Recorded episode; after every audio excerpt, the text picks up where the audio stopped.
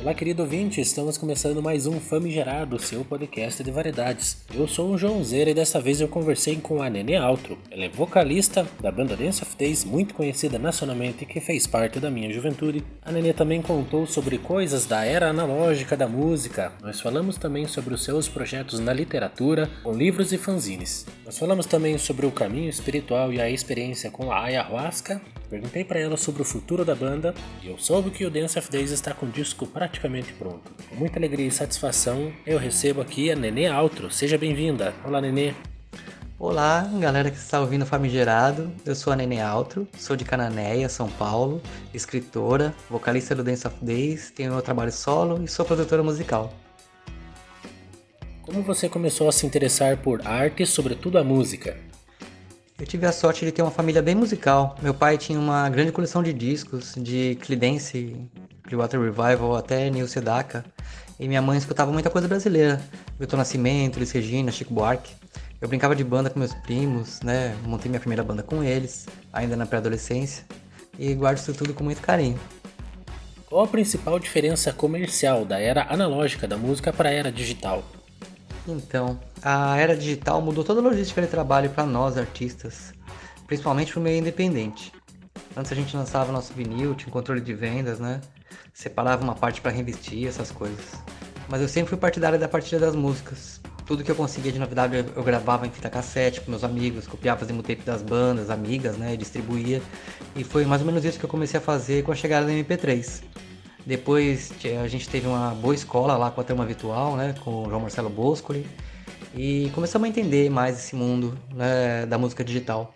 Hoje existem várias plataformas, várias distribuidoras que nós podemos colocar diretamente nossos trabalhos, mas eu acredito que ainda estamos no começo, que muita coisa pode melhorar, principalmente para quem cria arte. Quais foram os grandes shows do Dance of Days? É difícil mencionar os maiores shows, porque para mim todos os shows são grandes. Tanto aqueles que dão aquele frio na barriga para 5, 10 mil pessoas, quanto os menores, mais do yourself, que também trazem grandes histórias. Tem muita gente que chega para mim nesses shows menores e fala coisas muito bonitas de como minhas letras já ajudaram, né, ou acolheram em momentos de suas vidas. E acho que essa é a grandiosidade verdadeira da coisa. Já consagrado na música, você também se aventurou na literatura com livros e fanzines. Ainda que tudo remeta a coisas escritas, qual a grande diferença semântica entre elas três? Eu escrevo desde cedo. Comecei a fazer minhas músicas, fanzines ali nos anos 80.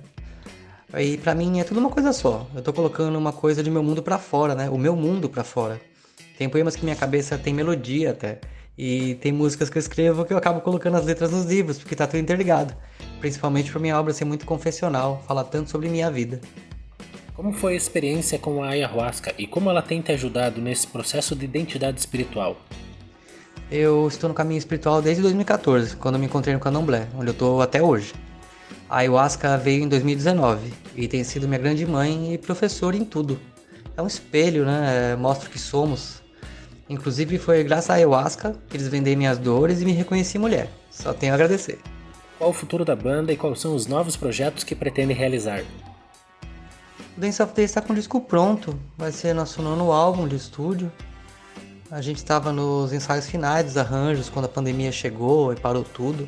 A gente ainda tentou dar continuidade um tempo, algumas vezes ensaiar, mas devido à situação difícil que se instalou em São Paulo, a gente decidiu fazer a nossa parte e ficamos em casa por segurança nossa né, e de todos. E, eh, estamos esperando, né, como todo mundo, a vacina chegar e erradicar isso tudo para retomar o andamento. Como foi o seu encontro com a sua transição? Acho que eu posso dizer que foi um reencontro comigo mesmo. Hoje eu sei que nasci mulher e que, devido a inúmeros fatores sociais de criação, eu me podei e gerei muitos conflitos internos. Minha transição veio aflorando, mas veio a público antes do que eu esperava. De qualquer forma, eu agradeço tudo aquilo que eu passei, porque acelerou meu processo de aceitação. Cada dia uma redescoberta e cada dia me sinto mais feliz e mais eu. Deixamos o espaço livre para Nenê comentar sobre diversidade e tolerância.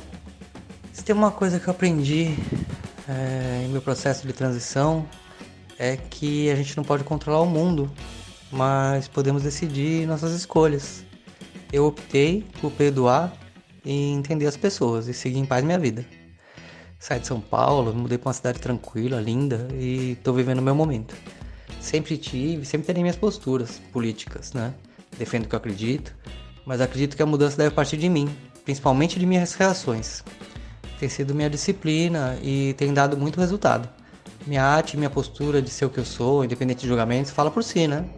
Estou à frente de uma banda com bastante expressão no rock nacional, sou uma mulher trans.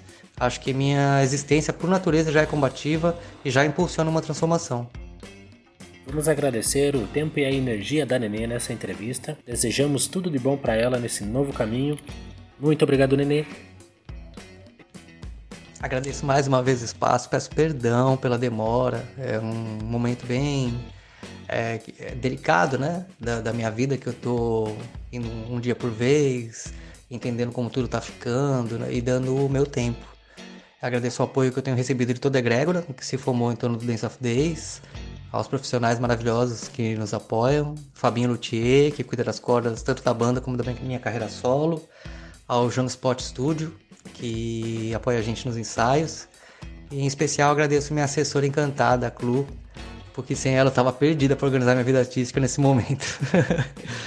eu estou escrevendo um novo livro de poesias e pela primeira vez estou sendo representada por uma agência que vai me levar levar as grandes editoras e livrarias e no Independente estou escrevendo outro livro, celebrando os 20 anos do álbum História Não Tem Fim. E quem quiser adquirir esse livro é só mandar inbox pro Instagram, que eu mesmo faço a reserva e depois envio autografado, tá bom? Um beijo e muita força.